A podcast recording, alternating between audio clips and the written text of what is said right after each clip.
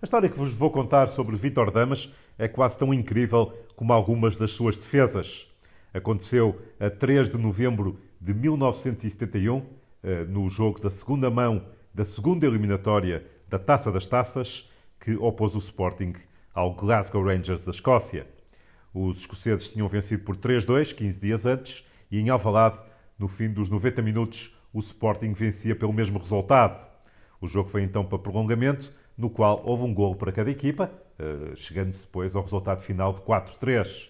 O árbitro holandês Ravens decidiu então que o jogo iria para as grandes penalidades como forma de desempate.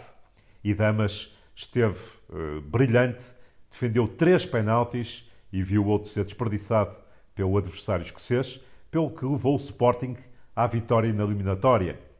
Vitória, ou talvez não, é que entretanto, o delegado da UEFA eh, apareceu com o regulamento para mostrar ao senhor árbitro que ele estava enganado e que os golos fora, eh, uma regra introduzida em 1967, também contavam no prolongamento, pelo que o Glasgow Rangers é que devia seguir para a terceira eliminatória.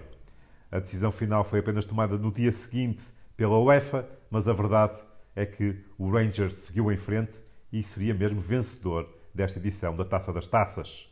Para os sportinguistas foi um autêntico balde de água fria. Muitos deles, muitos dos adeptos, tinham ido para casa a pensar que o Sporting eh, saíra vitorioso e só descobriram a verdade no jornal do dia seguinte.